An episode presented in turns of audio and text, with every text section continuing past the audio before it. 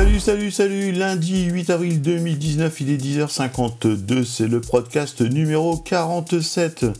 On part directement chez Mediapart, alors euh, c'est pas dans mes habitudes, hein.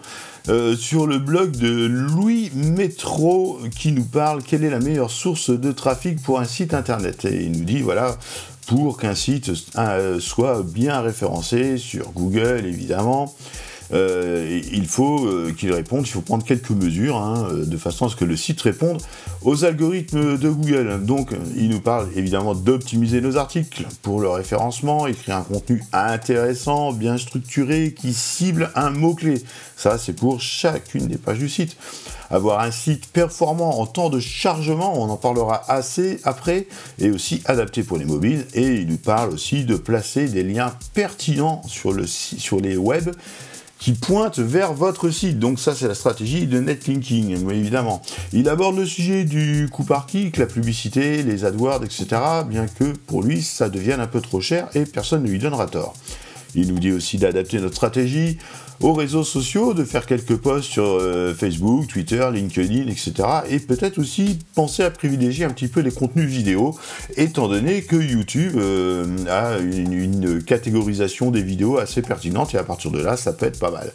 Il nous parle aussi de marketing par courrier électronique et euh, liste de suivi, donc faire de l'inbound marketing et puis d'envoyer des mails régulièrement à nos prospects ou nos clients. Donc voilà, hein. donc bien qu'en conclusion, les moteurs de recherche soient une des premières sources de trafic, il existe évidemment d'autres possibilités, hein, des bannières publicitaires, les flux RSS, donc euh, voilà, le, RSS on vient pas dessus, et la publicité hors ligne. Et il conclut, et là c'est là que je suis complètement, et mais complètement, complètement d'accord avec Louis Métro, c'est que le principal et la meilleure source de trafic pour un site reste son contenu. Si à la base le site n'est pas optimisé, ni le marketing, ni la pub, sur les réseaux sociaux et encore moins les moteurs de recherche ne nous aideront. Au contraire, ils nous pénaliseront et nous feront perdre du trafic. Tout ça, c'est sur le blog de Monsieur Métro dans Mediapart. Un truc, ben, le blog du modérateur, aujourd'hui, il nous a dit que le web accélère depuis que le temps de chargement est un critère SEO pour Google.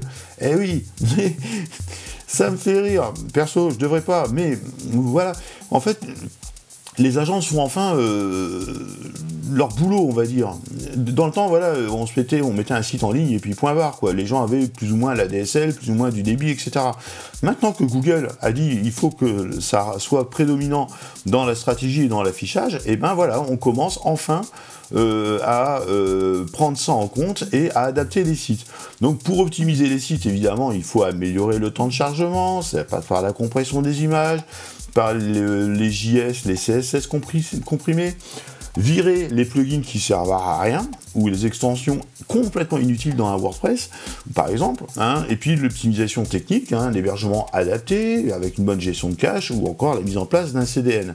Alors évidemment, tout ça c'est super, hein, donc, euh, mais euh, moi, je trouve aussi que les, agents sont bon dos, des fois, hein, de, passer ça sur le dos de l'hébergement, hein, parce que moi, en tant qu'hébergeur, je vois ça tous les jours, des sites non optimisés par les agences. Et puis après, euh, bah, mon site, il rame. Ouais, bah, es gentil. Euh, fais le nécessaire aussi au point de vue du site. C'est hyper important. Donc, client d'agence, ben, adressez-vous à des agences qui font aussi la gestion euh, matérielle, euh, informatique, euh, et aussi que le plugin, que le WordPress soit optimisé pour le web. Et puis, il reste aussi un autre truc. Il faut aussi que les réseaux soient plus fiables, parce que les FAI, que, les FAI soient sérieux avec leurs offres. Par exemple, chez moi, chez Bouygues Télécom, j'ai un débit de 12 mégas. Il est cannibalisé par la box télé, qui, lorsqu'elle est allumée, réserve à elle seule 6 mégas. Donc autant basculer en 4G quand on le peut, et c'est vraiment un truc de, fou quoi. Quand la télé, bah, elle n'est pas allumée, elle n'est pas allumée. Même quand bien même la télé est, éteinte au bout de la box, la box ne devrait pas prendre à elle-même la moitié de la bande passante. Donc là, c'est une horreur. Euh, un dernier truc, DeepMind, l'intelligence artificielle de Google, vient de louper un contrôle de maths. C'est carrément con, mais j'adore. Donc concrètement, euh, DeepMind a été piégé par un concours de mathématiques réservé aux enfants de 16 ans dans le cursus scolaire américain. Donc voilà encore une preuve, pour moi, que l'intelligence artificielle n'existe pas, il y a juste des logiciels bien programmés ou pas. Et puis voilà, entre nous, tout le monde sait que 2 poires plus 3 carottes divisé par la racine carrée de 2 patates douces, c'est important qu'elles soient douces, c'est égal à 1 kg de choux de Bruxelles, et pas à 12 McDo. Hein. c'est de la logique toute simple. Voilà, donc ben, DeepMind, l'IA, est bête. Et par définition, c'est une intelligence artificielle. C'est juste un logiciel bien programmé. Voilà, c'est tout pour le podcast du jour. J'espère que le week-end a été bien. Il est 11h, non, 10h57. On est toujours le 8 avril et m'a passé une bonne journée. Allez, tchou, à plus tard.